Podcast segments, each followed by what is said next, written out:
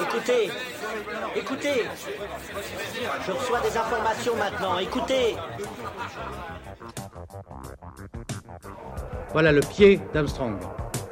Au centre et en bas de votre écran. Et il marche maintenant. Il y aura peut-être des étapes pour aller vers Mars. Euh, il faudra peut-être d'abord apprendre en allant sur un astéroïde. Corben, mon ange, qu'est-ce que tu m'as fait là? Euh, Houston, on a un problème. Tu veux dire qu'on est dans un programme informatique Est-ce vraiment si invraisemblable And you'll see why 1984 won't be like 1984. Bonjour à toutes et à tous, vous écoutez C'est plus que de la SF, le podcast hebdomadaire sur la science-fiction animé par l'œil de chéri et produit par ActuSF. Ça y est, c'est la fin de cette semaine Mad Max. Euh, on s'est régalé, on a été très heureux de pouvoir vous faire découvrir ça avec l'éditeur Playlist Society. On a eu vraiment des, des, intervenants de qualité et on termine avec Nico Pratt. Nico Pratt, il est journaliste pop culture. Il n'écrit pas encore chez Playlist Society. Il prépare un essai sur Oasis et avec lui, on a décidé de faire un épisode spécial George Miller et Mel Gibson. On va revenir sur la carrière du réalisateur et un peu sur la carrière de l'acteur. Et on espère comme ça que cette semaine sera la plus complète possible. Nico Pratt, bonjour. Bonjour. Alors, est-ce que vous pouvez nous présenter George Miller? Alors George Miller est un scénariste, un réalisateur et également producteur.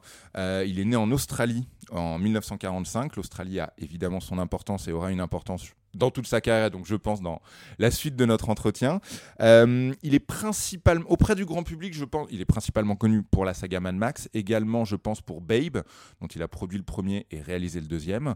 Euh, en tout, depuis 1979, il a réalisé neuf films, un documentaire. Euh, il a également réalisé un segment du film à sketch, comme on dit, La quatrième dimension. Et pour la petite anecdote, il est également le réalisateur du clip We Don't Need Another Hero de Tina Turner, qui jouait dans Mad Max 3. Euh, George Miller, donc il est australien, c'est important. Et autre fait très important, c'est que euh, au départ, il a fait des études de médecine. Il a travaillé en tant qu'ambulancier, il a travaillé en tant qu'interne euh, dans un service de traumatologie. Et euh, voilà, ces études-là, ce travail-là, déjà lui ont permis de financer le premier Mad Max, mais également, comme comme son lieu de naissance, comme l'Australie, ont déterminé beaucoup de choses dans la suite de, de, sa carrière, dans ses films, dans ses choix de films, dans ses thèmes. Comment est-ce que vous décririez son cinéma? Alors, le cinéma de George Miller, le premier mot qui me vient à l'esprit, c'est inclassable.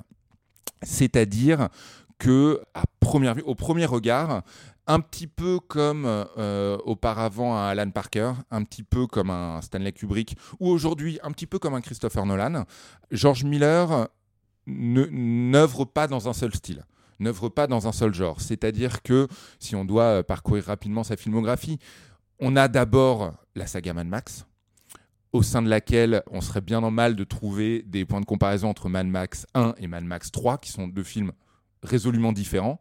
Il y a donc Mad Max, mais il y a également Babe, comédie familiale, l'histoire d'un cochon dans la ville. Euh, il y a également Lorenzo, qui est une, une histoire vraie, médicale, un drame très intimiste.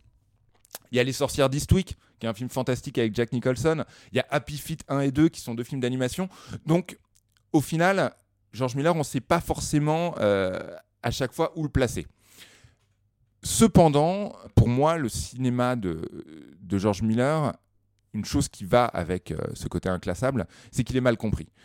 Et là, pour le coup, je trouve que ça rejoint assez euh, ma comparaison avec Alan Parker, c'est-à-dire qu'il y a un côté, en tout cas, encore une fois, auprès du grand public euh, et d'une certaine critique, il y a un côté girouette on a tendance parfois à ne pas prendre au sérieux ces réalisateurs qui vont et viennent, qui œuvrent dans des genres très différents parce qu'on les trouve inconstants.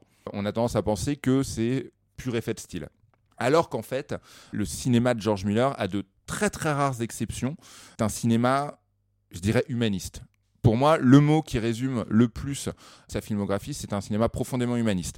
Ça vient, je pense, de, de, ses études, encore une fois, donc de son travail en tant que médecin.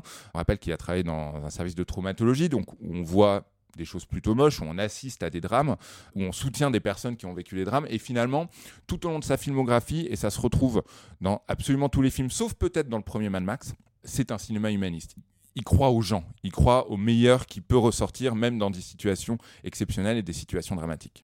Et quelle évolution on peut, on peut voir à travers ces quatre Mad Max? Vous avez commencé un peu à l'esquisser entre Mad Max 1 et Mad Max 3. Euh, Qu'est-ce qu'on peut voir comme évolution, hein, notamment au niveau de l'écriture et du montage?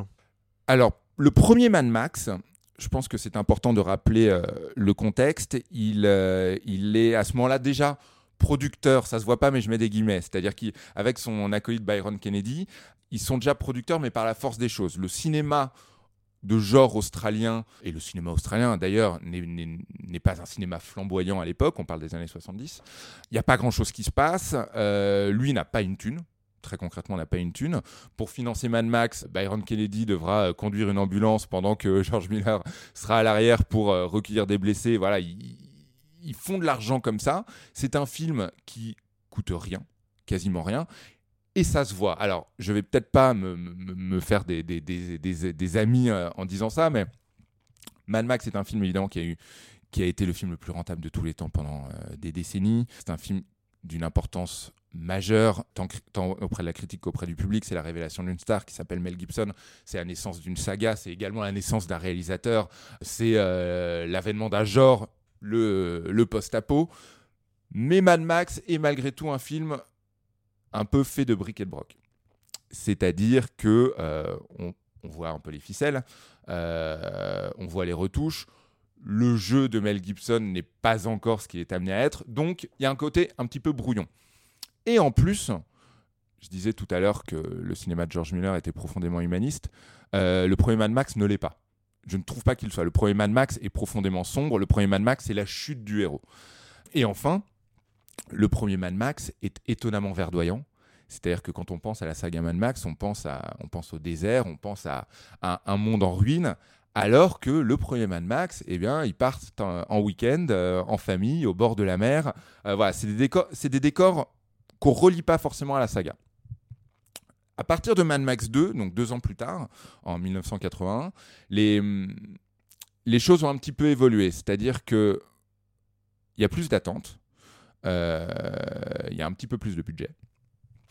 Et surtout, il y a cette idée de trilogie. C'est-à-dire que, euh, comme souvent avec un, premier film, George Miller et, et Byron Kennedy euh, ont un peu fait, ont, ont fait Mad Max, Mad Max comme s'il n'y avait pas de lendemain. Voilà, ils ont mis tout l'argent qu'ils avaient sur la table, ils ont ruiné leur propre voiture dans les cascades. Ils pensaient pas forcément au lendemain. Avec Mad Max 2, selon moi, euh, parce que je pense que tu vas me poser la question, euh, selon moi, le meilleur de tous les Mad Max, c'est là que vraiment se dessinent les choses. C'est là que euh, le propos humaniste arrive. C'est là que le désert arrive. C'est là que Mel Gibson, tel qu'on le connaît dans le rôle, c'est-à-dire sauvage, intense, avec cette folie dans le regard, c'est là qu'il arrive. Il est tout genou dans le 1 finalement.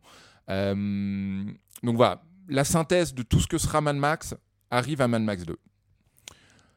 Mad Max 3, il y a plusieurs choses. Byron Kennedy euh, décède à une semaine du tournage, donc dans un accident d'hélicoptère. Donc c'est le fidèle acolyte de George Miller. George Miller, du coup, nécessairement, la motivation et l'envie d'y aller euh, disparaît un peu.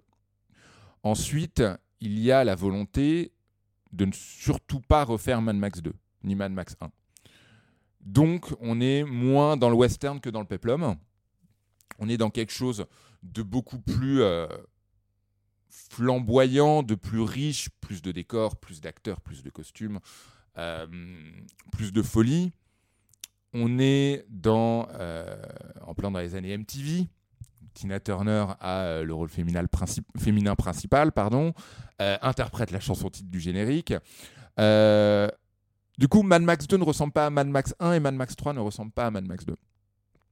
Et ensuite, il y a Mad Max 4, donc un quart de siècle plus tard.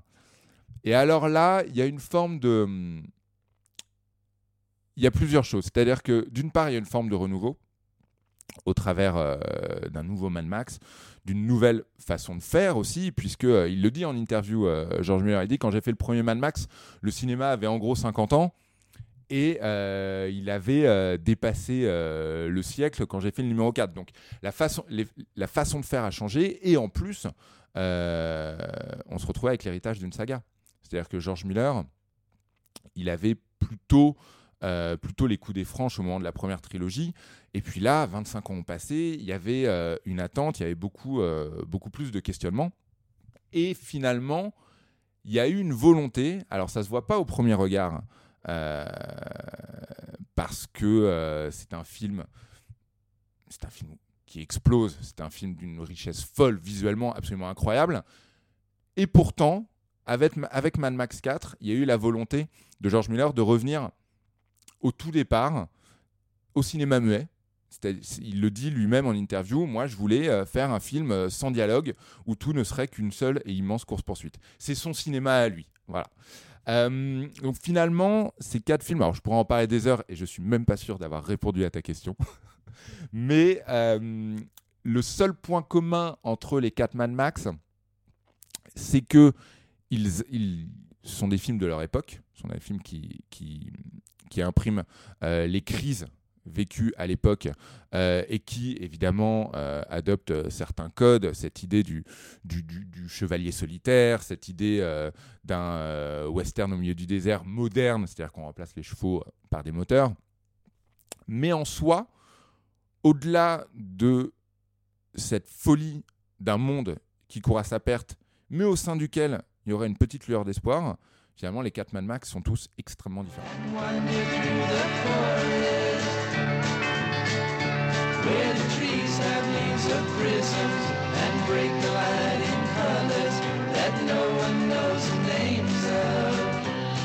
This year, the judges of the Cannes Film Festival presented the award Best Film by a New Director to Easy Rider. It's the story of a man who went looking for America and couldn't find it anywhere.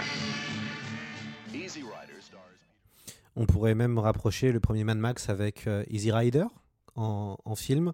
Euh, Il y a un côté où, euh, alors c'est des films qui n'ont pas été faits à la même époque, euh, Mais pas si quand loin, même, mais euh, pas si loin. mais, mais pas si loin, et qui respirent euh, quelque chose. On va dire qu'avec Easy Rider s'ouvre le, le nouvel Hollywood, et avec Mad Max 1 se clôture plus ou moins le nouvel Hollywood euh, aussi.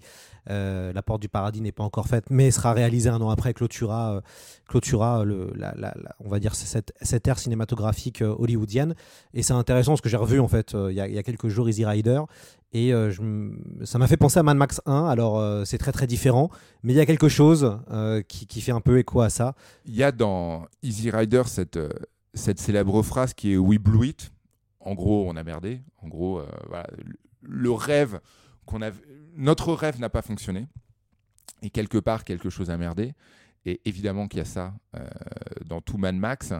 Euh, à la différence, et, et ça c'est assez intéressant, c'est que ça rejoint justement ce que je disais sur l'Australie, sur le, lieu de naissance de, de George Miller, c'est que il est un descendant du Nouvel Hollywood.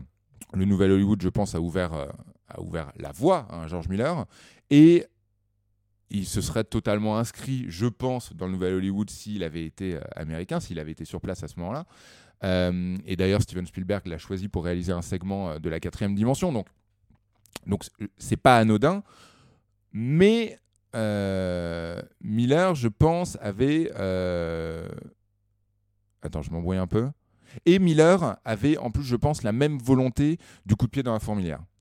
C'est-à-dire que avec Easy Rider, euh, Denis Hopper et, et- et Peter Fonda, l'idée c'était euh, c'était très clairement de tout envoyer balader à l'image de leur euh, de leur héros, c'est-à-dire de refuser tous les codes préétablis, de refuser tout ce qui paraissait être la chose à faire.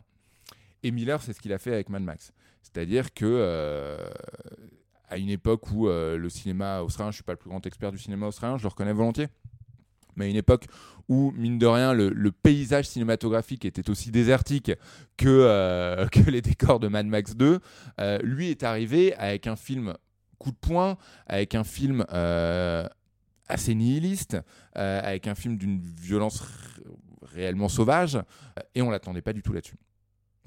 Donc voilà, donc je suis assez d'accord avec toi. Il y a ce côté. Et puis, oui, Blue It, tout simplement, euh, le monde qui s'écroule dans Mad Max 1. On ne sait pas exactement pourquoi il s'écroule. On sait que déjà, il y a une, recherche de l'essence. On sait que c'est quelques années dans le futur. C'est pas réellement daté. George Miller le reconnaîtra lui-même. Il disait placer le film dans le futur, c'était aussi très pratique d'un d'un point de vue du budget. C'est-à-dire que, euh, sans trop spécifier l'époque, mais en disant que c'était un futur proche, et en laissant entendre qu'il y avait eu un, choc mondial. En l'occurrence, ça collait avec un choc pétrolier à l'époque. Mais euh, voilà, ça lui permettait euh, un peu toutes ces extravagances et ça masquait, entre guillemets, le, manque de budget. On a l'impression, pour continuer dans cette, un peu cette, cette réflexion sur le nouvel Hollywood, que George Miller est un peu le dernier des Mohicans. Ça veut dire que quand on voit Mad Max Fury Road en termes de montage, en termes de réalisation, en termes de qu'est-ce qu'il propose dans un, on va dire, un cinéma hollywoodien et un cinéma mondial qui est quand même très phagocyté maintenant par les, par les franchises euh, et, les films à la Avengers, à la Star Wars, on a l'impression que quand même Miller, qui est voilà peut-être le, bébé du nouvel Hollywood, et finalement le dernier des Mohicans, a proposé quelque chose de vraiment innovant. Et c'est vrai que quand on voit euh, des, immenses cinéastes comme Spielberg, comme Scorsese, comme Coppola, euh, dans les derniers films, entre guillemets, euh, on n'a pas, cette, euh, impression de peut-être de rage ou, de souffle qu'il y avait au, début de leur cinéma, et que Miller, avec Fury Road, il y a quelque chose comme un espèce de sursaut, euh, et comme quoi, bah, même à 70 ans, on peut faire mieux, on peut faire un meilleur film d'action que tout le reste. Ce qui est marrant en plus, c'est que ce sursaut, euh, il le dit lui-même, euh, c'est comme ça qu'est né Mad Max Fury Road. Un jour, il traversait la rue, il a eu un flash et, euh, c'était l'id- l'idée du film. Quelques semaines plus tard, il est dans un avion et il rêve du film. Et il se réveille en sursaut en disant C'est ça le prochain Mad Max, voilà, j'ai mon prochain Mad Max. George Miller, c'est un réalisateur qui ne s'est jamais laissé embourgeoiser. C'est-à-dire que quand il fait euh, la trilogie Mad Max, il l'a fait d'une traite. C'est-à-dire qu'il fait Mad Max 1 en 79, Mad Max 2 en 81, Mad Max 3 en 85. Et entre Mad Max 2 et Mad Max 3, il y a simplement euh, son segment pour euh, la quatrième dimension. Donc, finalement, par la suite, en sortant de Mad, Ma- de Mad Max 3, il avait toute une carrière à construire. Et c'est ça qui est admirable avec, avec George Miller. Alors, c'est une théorie toute personnelle et j'admettrai totalement euh, qu'on ne soit pas d'accord avec. Et je reconnais forcément qu'elle a, a ses failles. George Miller fait toujours son film suivant en réaction à ce qu'il a appris sur le précédent. C'est-à-dire que, et j'ai pris quelques notes, Mad Max 1, c'est OK, je sais faire un film. Mad Max 2, c'est je sais faire un film professionnel.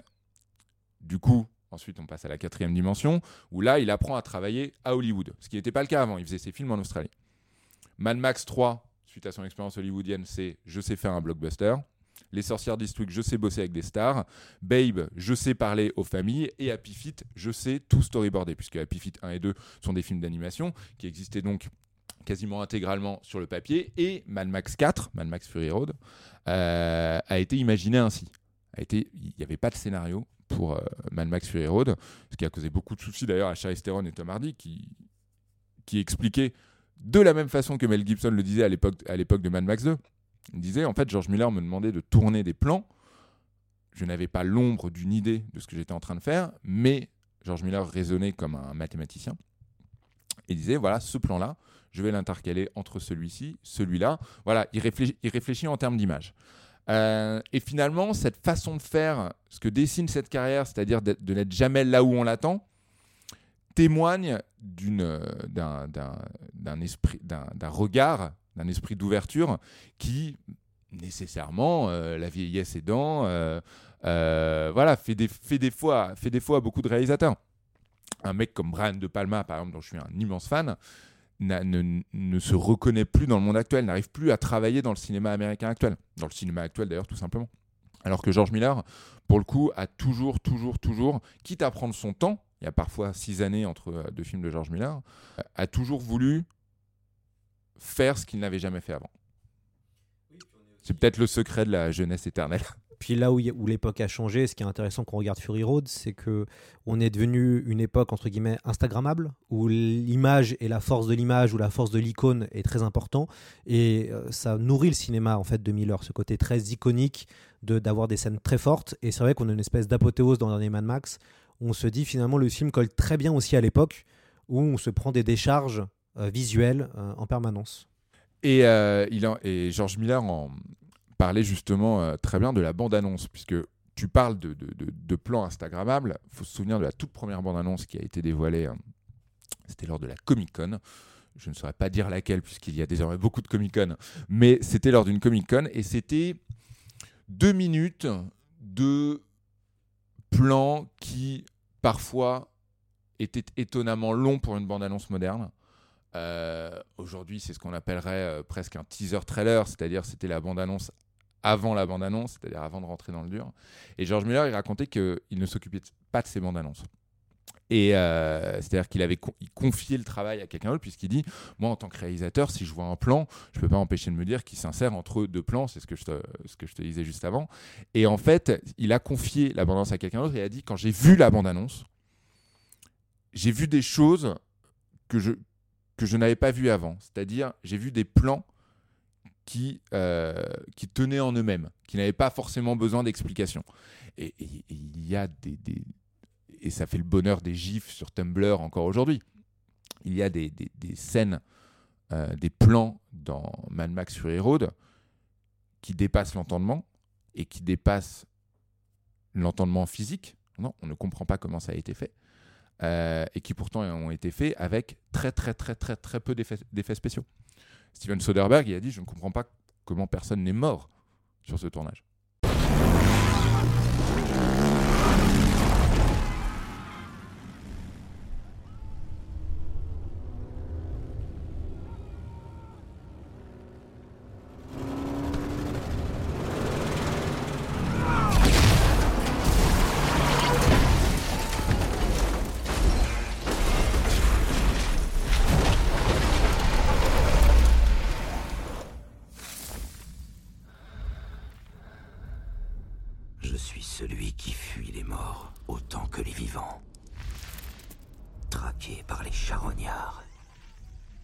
Oui, et en plus, c'est ça, ce qui est aussi intéressant dans Mad Max Fury Road, c'est qu'on revient à la façon dont on faisait des effets spéciaux dans les années 80, 90, et avec le numérique maintenant, qui sont de plus en plus rares, où il y a une tonne de cascadeurs professionnels, avec beaucoup de risques euh, sur, le, sur le tournage, et ça, c'est impressionnant, et ce qui rend en fait ce côté réel. Ce qui rend ce côté réel euh, est palpable. C'est-à-dire que, on- le, le- pour parler de, de ce qui est à tort ou à raison, et malheureusement ou heureusement, j'en sais rien, l'avènement du blockbuster moderne, c'est Marvel.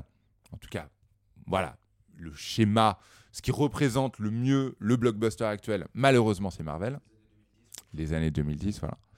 Euh, ce sont des films où les héros n'ont pas de corps.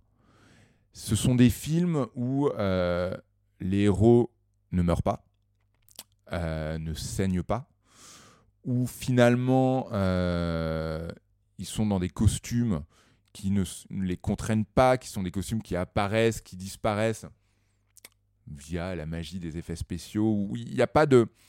Ils morflent pas. Pour le dire, pour le dire bêtement, ils morflent pas. Et les rares fois où ils morflent, rien n'est jamais vraiment grave. Voilà.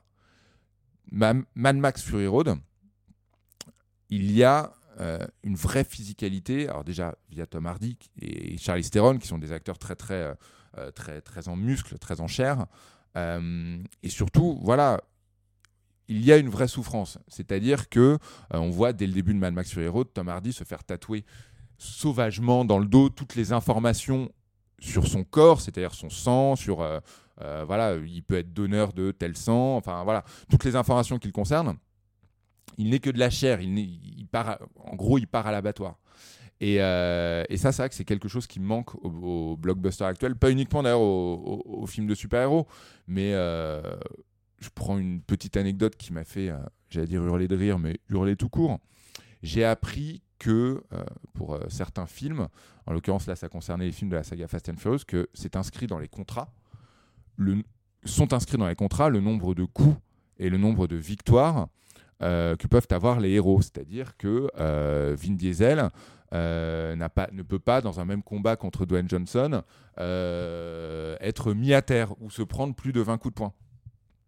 Ce qui est, je trouve, d'une tristesse absolue, puisque déjà, ça annihile toute, euh, tension.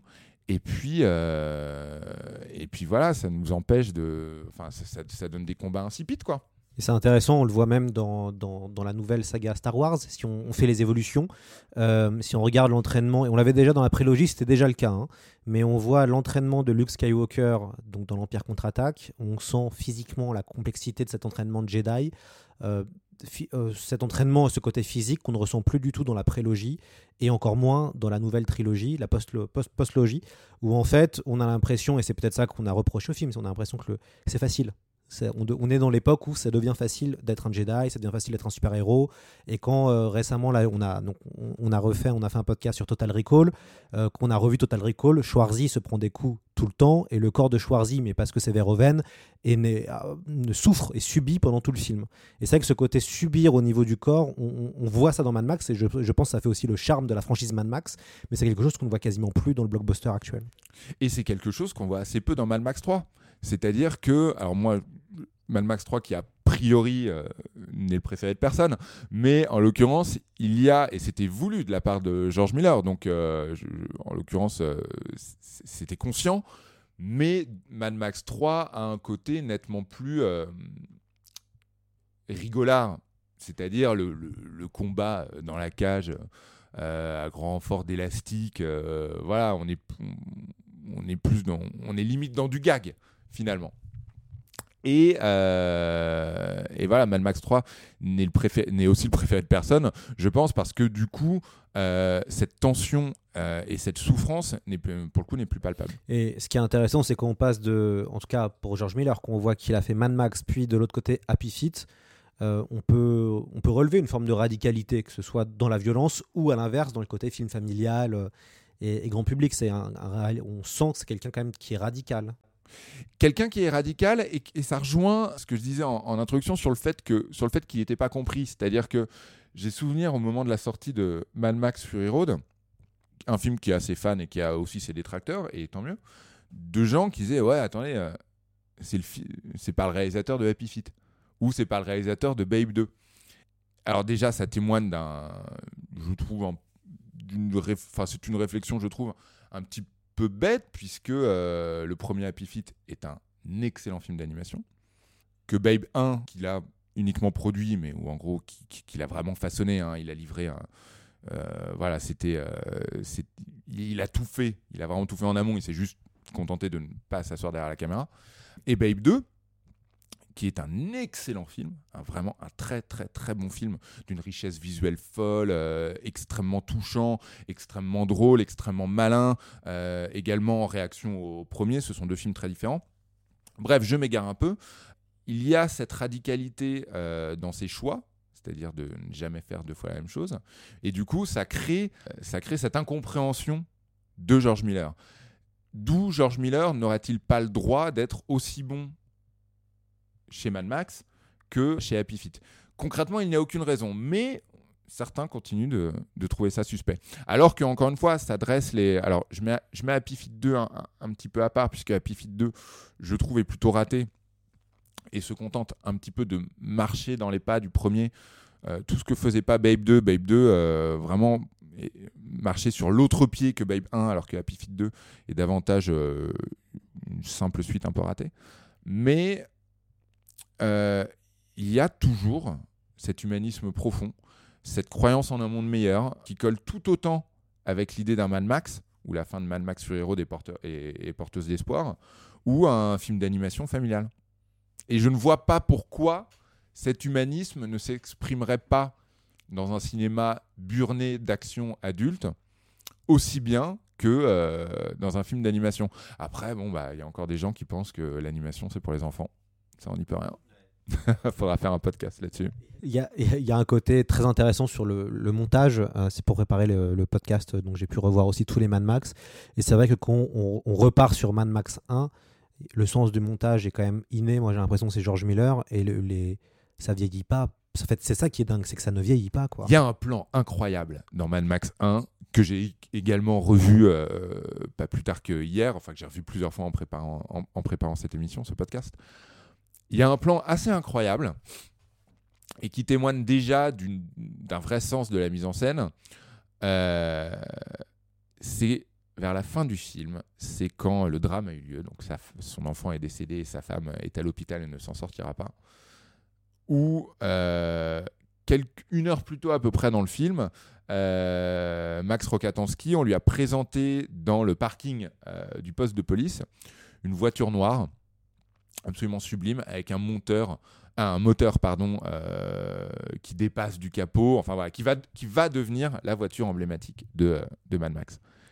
Et donc il y a ce plan où, quand vraiment clairement, donc il quitte la police, il part de l'hôpital, il est décidé à se venger, où il marche, il s'éloigne de la caméra, la caméra qui est posée au niveau du sol dans le parking, un parking très sombre, où il est tout seul, il s'avance, il est tout de noir vêtu, il a ressorti son, costume de policier. Et en fait, il s'avance vers la voiture au fond qu'on distingue à peine. Et il y a, alors c'est pas une coupe, c'est un, fondu en fait, mais assez discret, où sans qu'on s'en aperçoive, sauf si on y fait très attention, mais dans le visionnage du film, on ne s'en aperçoit pas, où finalement, il n'a pas le temps d'arriver à la voiture, on ne le voit pas monter dans la voiture, mais il s'éloigne dans l'obscurité et la voiture se rapproche. C'est-à-dire qu'il est devenu, par un effet tout simple, hein, un, petit, un, petit fondu mais très discret, il est devenu la bagnole. Et ça, je trouve que ça témoigne. Alors, le, premier Mad Max, euh, qu'on s'entende bien, euh, et, je, je, le, je, sais que tout le monde n'est pas d'accord, mais on voit quand même les ficelles. C'est-à-dire que quand on connaît les secrets de fabrication, on voit bien qu'ils avaient 10 motos et 4 bagnoles. Euh, voilà. Mais, et c'est la marque des grands, c'est-à-dire qu'on a malgré tout cette sensation de vitesse, encore une fois, cette physicalité, même sur la route, dans les chocs entre, euh, entre les bagnoles. Et voilà, pour moi, ce plan-là, dont je parlais dans le parking, témoigne d'ores et déjà d'un vrai regard de metteur en scène. Et en même temps, il y a aussi ce côté euh, syncrétisme qu'on retrouve dans le cinéma de George Miller, notamment dans, son univers graphique et visuel, où on mélange euh, les, époques, on mélange les voitures, on mélange les genres. Et c'est ça qui est aussi intéressant dans, Fury Road, c'est qu'il y a aussi ce mélange où on a un espèce de monde qui euh, déifie les voitures. Et George Miller euh, mélange effets spéciaux visuellement très impressionnants, la, séquence de la tempête notamment, et euh, va prendre des effets traditionnels de cascade, euh, de vrais bolides. Euh, et donc il y a ce petit mélange ensemble et c'est ça qui est aussi intéressant. D'ailleurs, la scène de la, grande scène de la tempête dans, dans Mad Max Fury Road, c'est la seule véritable. Alors il y en a deux. Il y a la scène, la grande scène de la tempête et il y a la scène finale avec le crash euh, du camion, avec le volant qui tournoie et, euh, et, qui finalement fonce sur la caméra. Ce sont visuellement les deux seuls plans où le spectateur sait que c'est faux. Et finalement, tout le reste, euh, et j'encourage les gens qui n'ont pas encore eu l'occasion de le voir à regarder le making-of du film, ou les making-of, puisque sur Internet, il y a tout un tas de, vidéos qui reviennent sur les secrets de fabrication. Tom Hardy, à l'avant d'une voiture euh, lancée à pleine vitesse, tandis que euh, des fous se balancent en haut d'immenses, euh, comment on pourrait appeler ça? Perches. D'immenses perches. Tandis qu'en haut d'un camion, un guitariste joue des riffs accompagnés par des tambours, donc une musique tribale comme, comme celle qui accompagnait voilà, les guerriers qui vont au combat, tandis que la guitare lance des flammes, tout ça c'est vrai. Tout existe. Euh, les effets spéciaux, ils sont utilisés à bon escient, c'est-à-dire que, par exemple, quand ils ont, euh, pour la citadelle, quand ils ont euh, trouvé les, immenses rochers qui allaient accueillir la citadelle, les effets spéciaux concernent uniquement la verdure en hauteur, uniquement tous les mécanismes qui permettent de faire monter et descendre les camions, mais les décors sont réels. Et, et encore une fois, ça se ressent, et encore une fois, c'est c'est pas c'est pas uniquement c'est pas uniquement de l'esbrouf. C'est-à-dire que je pense que George Miller a une certaine fierté à pouvoir dire c'est vrai. On l'a vraiment fait. Euh, mais ça se ressent aussi. C'est-à-dire que euh, je ne suis pas du tout un expert en, en, matière d'effets spéciaux donc je serais bien incapable d'expliquer comment fonctionnent les choses à, à l'image. Mais euh, quand le guitariste parce que dont j'ai oublié le nom, mais qui a été interviewé qui est devenu une petite star, qui est un vrai guitariste et tout, quand on lui a tendu la guitare et qu'il s'est rendu compte qu'elle crachait de vraies flammes, voilà, on, le voit, on le ressent. C'est du, ré, voilà, du réel, c'est un certain cinéma du réel.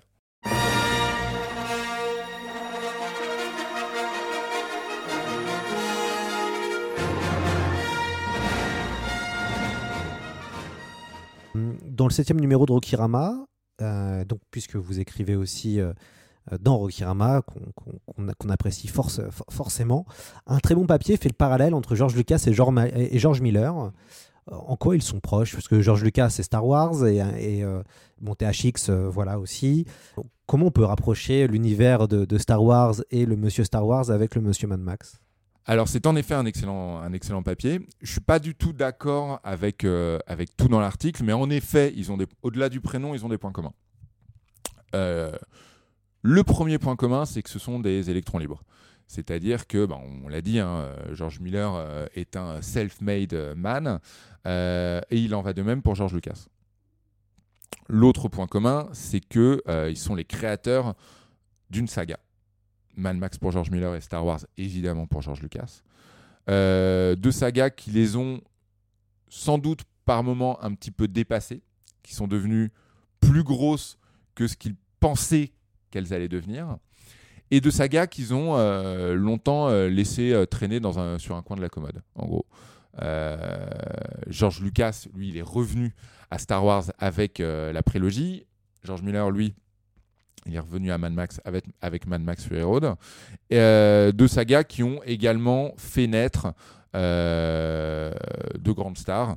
Je pense à Harrison Ford pour euh, Star Wars et euh, évidemment Mel Gibson pour Mad Max.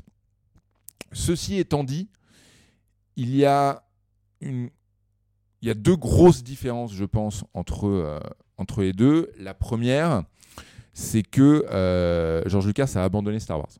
George Lucas a, euh, il y est revenu et puis il est reparti. Il a revendu Star Wars. Star Wars ne lui appartient plus. On aime à dire qu'il est le gardien du temple. En vrai, il n'a plus son mot à dire. Euh, on sait qu'il n'a pas aimé euh, la dernière trilogie. On sait qu'il n'est pas le seul. Alors que Mad Max appartient encore à George Miller. Il n'a pas confié les rênes à qui que ce soit. Il ne compte toujours pas le faire, puisqu'il parle d'un nouveau Mad Max dont il sera le réalisateur et le scénariste. Euh, et l'autre grosse différence, c'est que euh, en termes de saga, en fait, j'hésiterais presque à employer le terme de saga pour Mad Max. C'est-à-dire que Star Wars, euh, on va pas revenir sur Star Wars, évidemment que c'est d'une richesse folle. Mais c'est un film qui est. euh, ça se passe dans l'espace où il y a des centaines et des milliers de mondes qui sont à notre portée, des centaines de milliers de personnages qui sont à notre portée. Ce qui d'ailleurs me fait dire que c'est un peu dommage que depuis trois trilogies, on tourne toujours autour des Skywalker, mais encore une fois, ça, ça n'engage que moi. Mad Max, c'est terre à terre. Pas, pardon, je refais, c'est pas terre à terre. Mad Max est ancré dans le réel. Star Wars n'est pas ancré dans le réel. Mad Max, chaque Mad Max accompagne son époque et accompagne surtout les crises que nous vivons. Euh, George Miller, il l'a dit lui-même. euh, alors, le tournage de Mad Max Fury Road a plusieurs fois été reporté, mais même quand le tournage était reporté, ça accompagnait toujours les crises que vivait l'époque.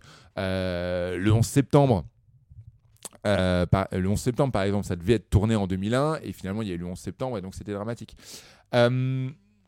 Alors que Star Wars, pas du tout. Star Wars, on est purement et simplement, je trouve, dans, dans le conte. Je ne trouve pas. Les films Star Wars adoptent la technologie de leur époque, mais ne parlent pas de leur époque. Encore une fois, c'est mon avis et je comprends tout, tout à fait qu'on ne soit pas d'accord. Alors que les films Mad Max vraiment sont ancrés dans les crises que nous vivons et parlent du monde dans lequel nous vivons. Pour moi, c'est la grosse différence. Est-ce que tu es d'accord entre toi et moi? Ouais, je, pense. En fait, c'est intéressant. Je pense pas que la, en tout cas la, première trilogie Star Wars parle vraiment de son époque, ni la postologie. J'ai l'impression que la prélogie est un peu plus en lien. Euh, c'est une, des rares, euh, enfin en tout cas, je pense la première manifestation que j'ai faite dans ma vie, euh, emmenée par mon papa, c'était contre la guerre en Irak. Et je sais pas si tu te rappelles, euh, il y avait un, un montage où on voyait euh, George Bush en Obi-Wan Kenobi ainsi que ses différents ministres. Et c'est vrai que c'était donc c'était pendant l'attaque des clones. L'attaque des clones était sortie ou allait sortir, et on faisait des montages où en fait George Bush était Obi-Wan Kenobi, un autre était Mace Windu, Ah, un autre pas. était euh, voilà. Ouais. Et c'était intéressant parce que c'est vrai qu'on pouvait se dire que l'attaque des clones, avec à la fin le Sénat galactique qui lance euh, les clones. C'est ainsi que meurt voilà, la liberté sous les applaudissements. Voilà, voilà. Et on pouvait se dire, on pouvait faire un lien.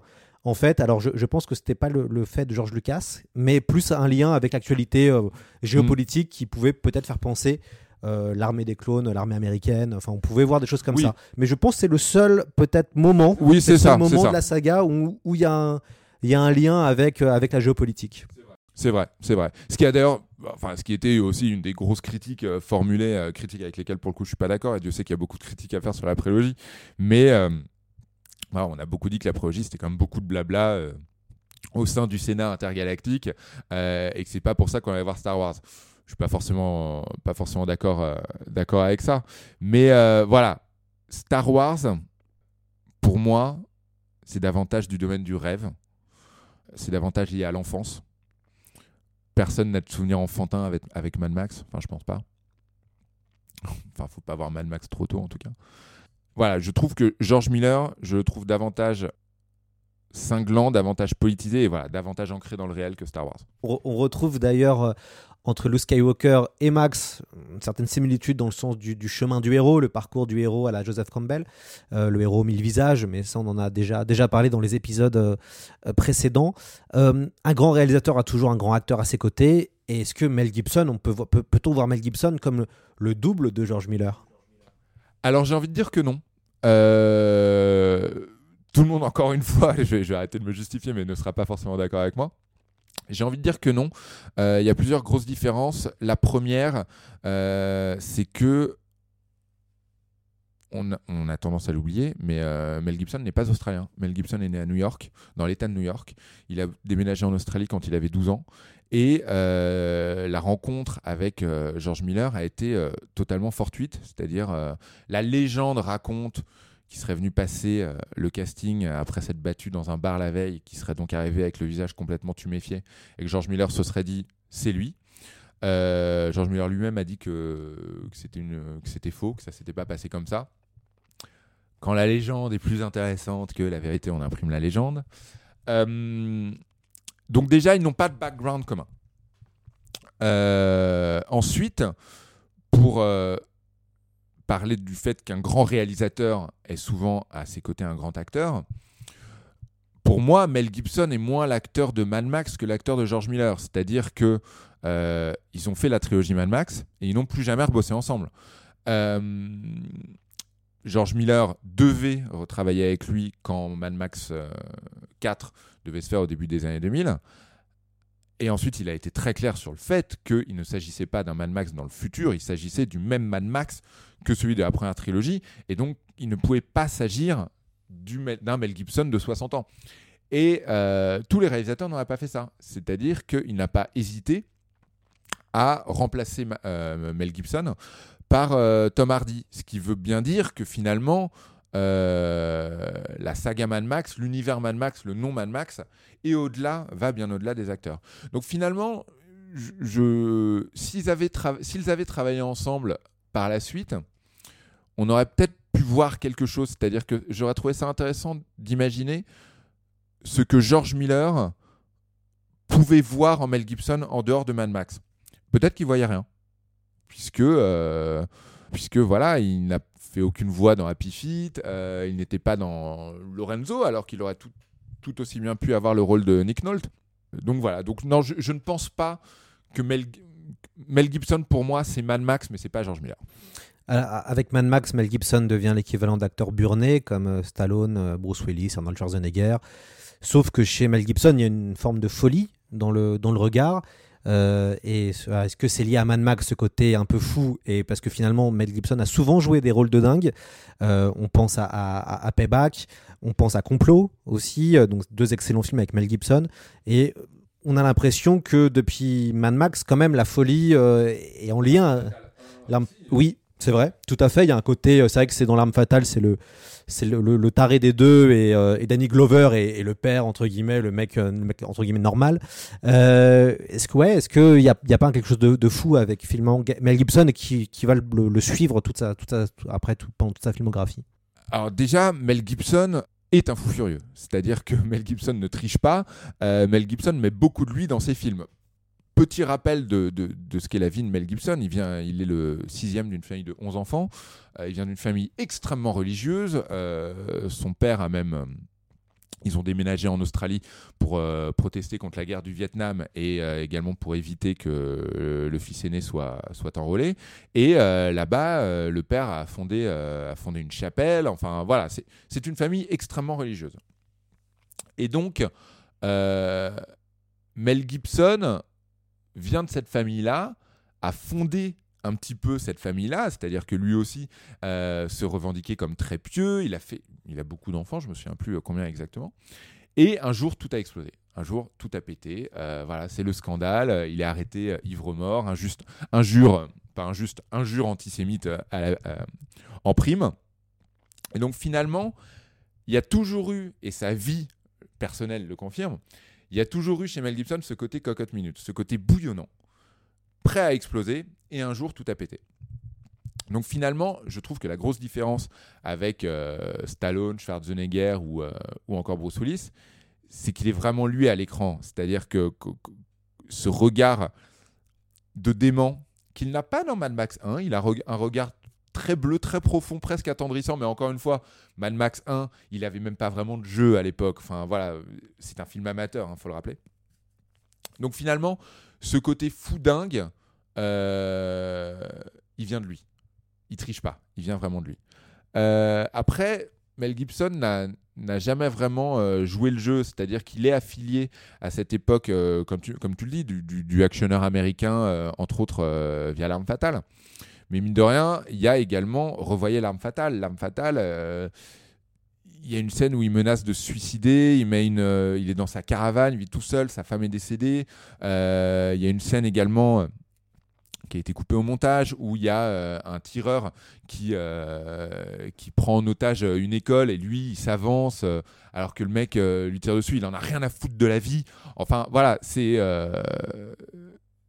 c'est pas même dans le action, c'est finalement un rôle de star de cinéma d'action mais bien plus sombre que ce qu'il n'y paraît. Pareil, dans, dans Complot, il est absolument terrifiant.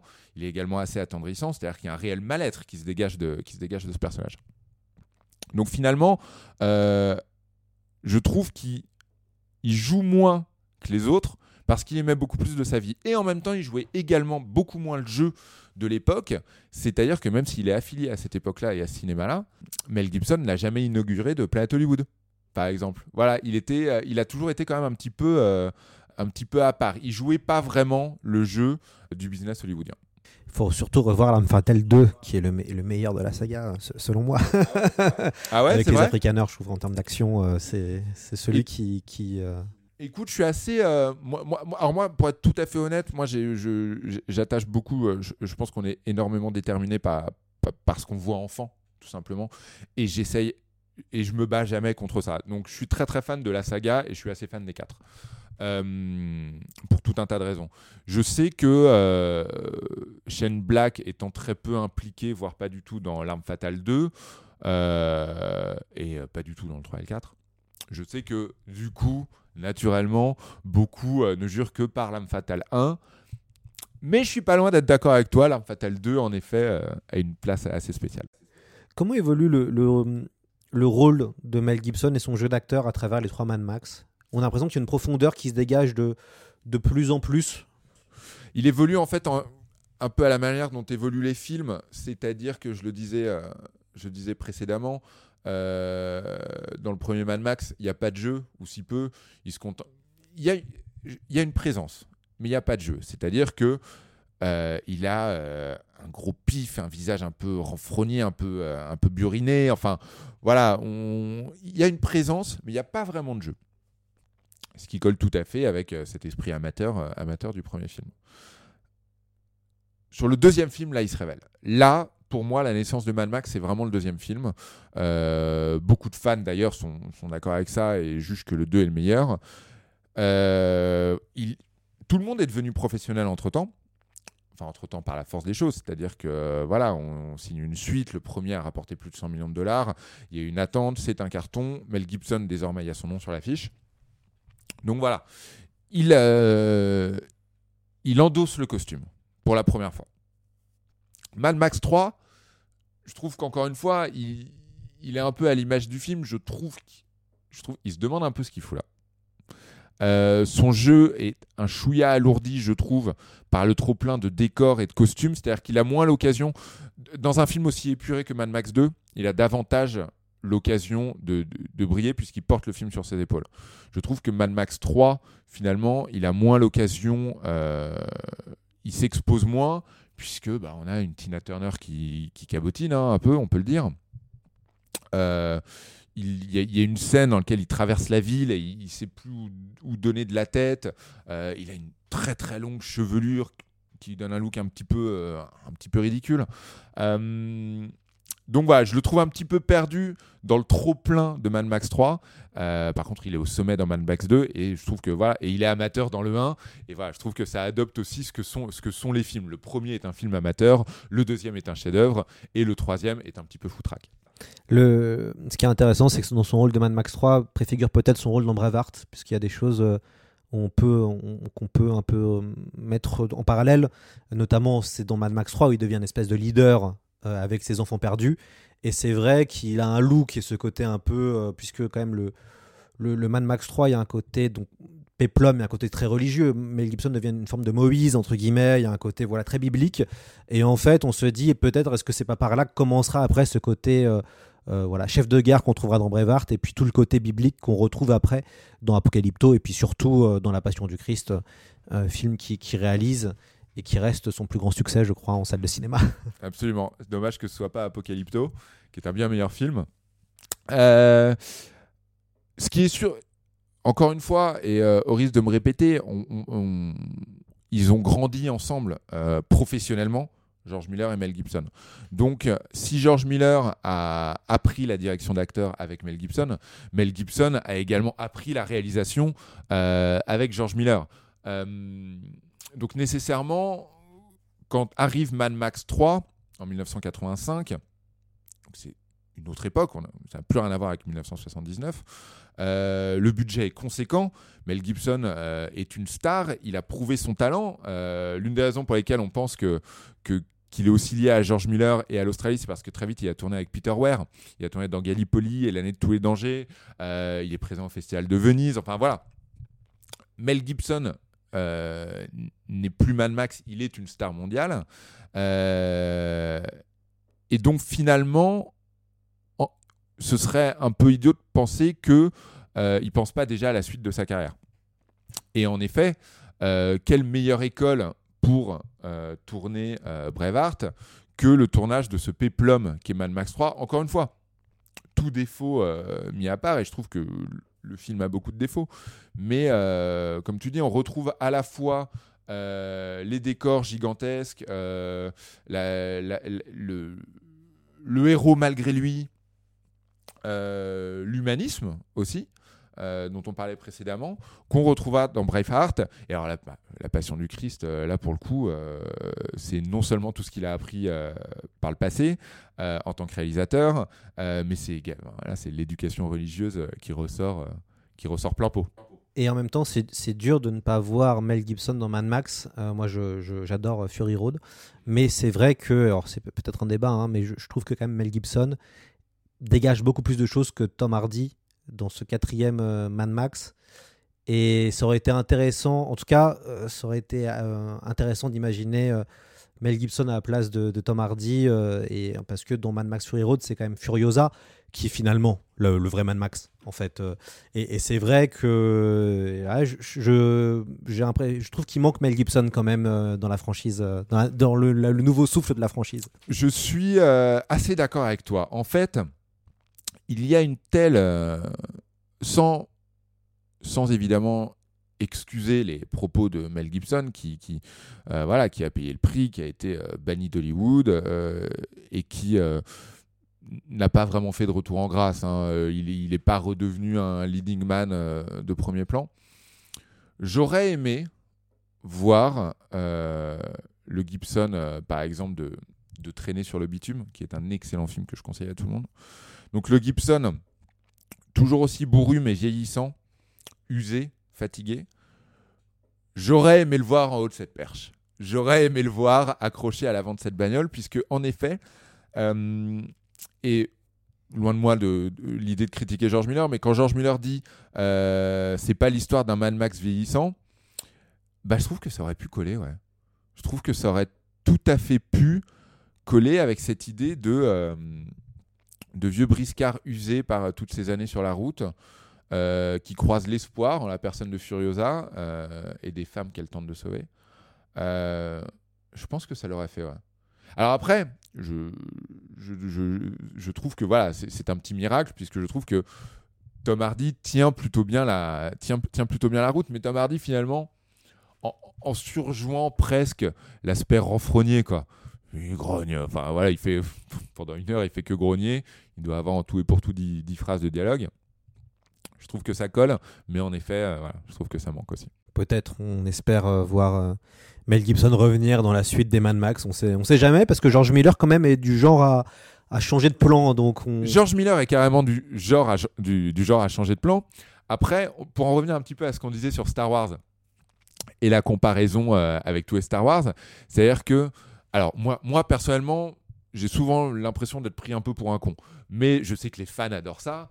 Quand, euh, en rentrant, et ça fonctionne aussi avec les Marvel, quand à un moment, euh, je sais pas, Iron Man va rentrer dans une pièce où, euh, où, euh, Ray va rentrer euh, dans une pièce et que sur un coin de table, il y aura un petit objet qu'on n'avait pas vu, enfin qu'on avait vu quatre films auparavant et les fans vont le voir et ils vont être contents. Voilà, il y a un côté un petit peu fan service. Et Star Wars est un petit peu rempli de ça.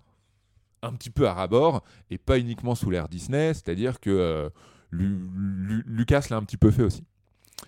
Euh, J'aime le fait qu'il n'y a pas ça dans Mad Max. C'est-à-dire que il n'y a, euh, a- dans Mad Max Fury Road, il n'y a pas l'ombre d'un doute sur le fait qu'il ne s'agit pas d'un Max différent. Il s'agit bien du même Mad Max, Max Rokatansky donc.